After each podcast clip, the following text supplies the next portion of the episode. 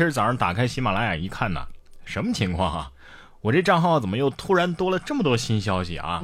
堪比上次问大家有没有听到我上传的节目了。哦，想想我昨天的节目也没跟大家说什么呀。对呀，一看首页才知道啊，喜马拉雅又在搞活动了，四二三听书节啊！光昨天一天啊，我的那个付费节目。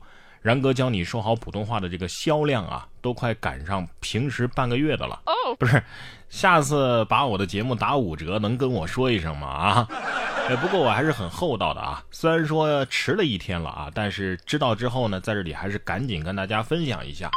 想要学说普通话、学播音主持、学演讲与口才等等这些方面的听友呢，可以关注一下，点击我的头像，找到央广然哥教你说好普通话这张专辑。从昨天开始啊，直到四月二十六号啊，都可以五折购买。一共有一百五十期节目啊，已经可以说是汇集了我个人到目前为止全部所学的精华。希望能够通过我的分享和讲解呢，让你的声音更动听。昨天呢，除了是世界读书日，还是世界睡眠日啊，更是我国海军建军七十周年的纪念日。但是呢，我却没干跟这三件事当中的任何一件有关的事儿啊，而是熬夜去看了《复联四》。哦，但这不能怪我呀。本来我是想看海军阅兵的，可是从上午九点啊守到了下午两点，最后也没看到直播，只看到朱广权老师坐在 CCTV 的演播室。至于睡觉和读书这事儿吧，大家有没有想过啊？为什么这两件事的日子要定在同一天？说明专家也可能认为世界读书日和世界睡眠日本来就是重复的。你想啊，因为读书和睡眠本质上是一回事儿啊。人们都是在读书的时候就想睡觉吗？想有一个好的睡眠，有时候就得去读读书。所以为同一件事情设置两个不同的主题日，那简直是浪费啊！所以才把世界读书日和世界睡眠日合二为一。说到昨天，昨天还有一件事啊，勾起了很多人的童年回忆。曾经在《快乐星球》当中饰演丁凯乐的李锐正式结婚了，网上还爆出了一组婚礼现场图。照片当中呢，丁凯乐是一身正装啊，十分的帅气，而新娘子则是身穿红色嫁衣，场面十分的喜庆啊。在这里也是祝福他们。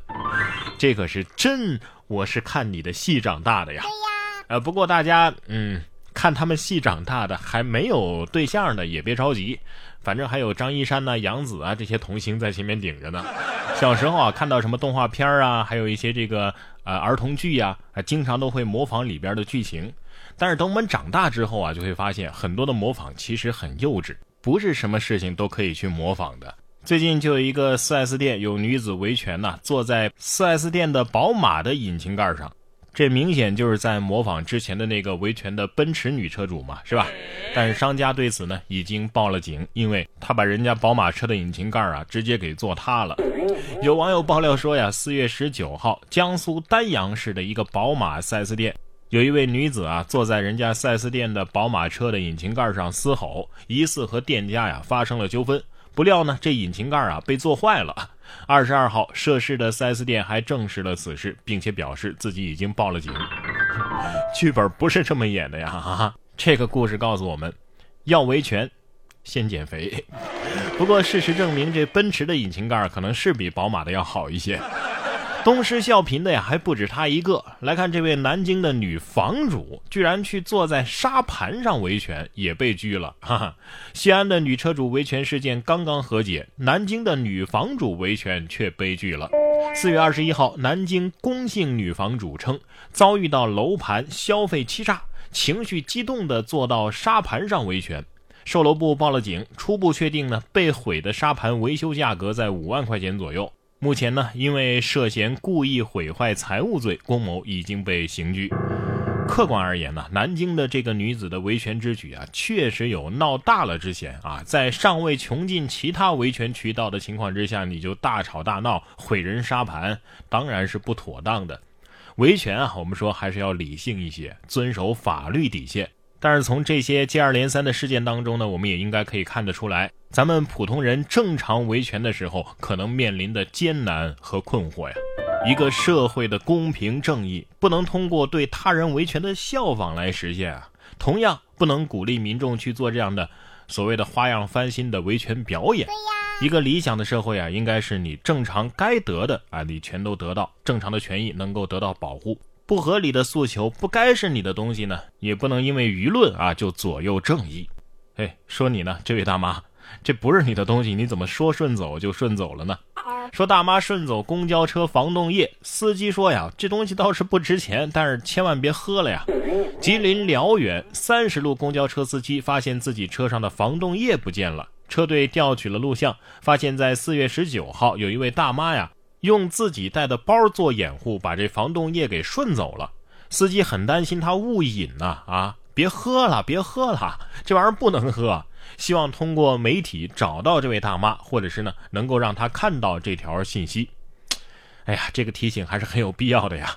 万一这大妈以为是别人乘客落下的一桶散装的食用油呢？啊？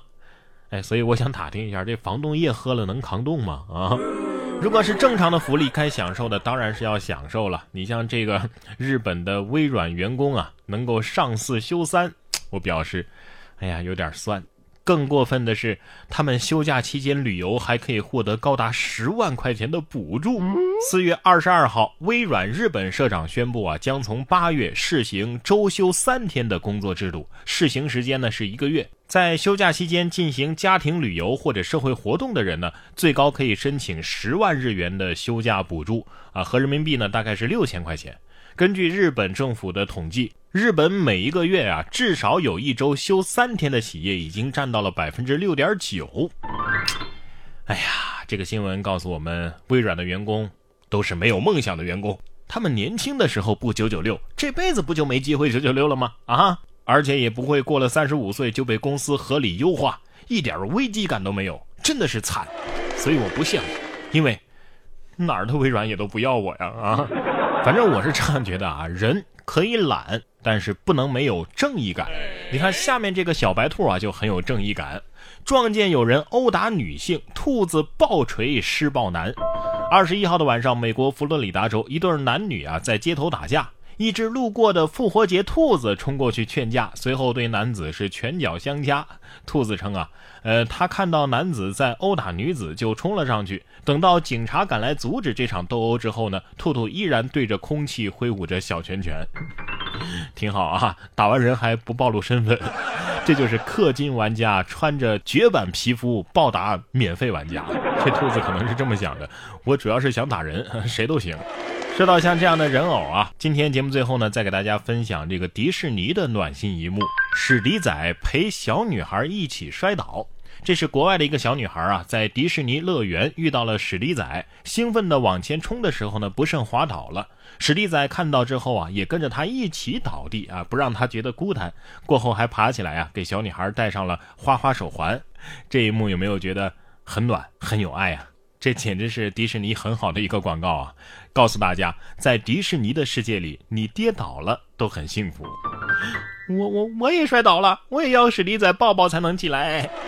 最后别忘了，大家可以点击我的头像，然后去找到央广然哥教你说好普通话。直到四月二十六号之前呢，都可以五折购买哟。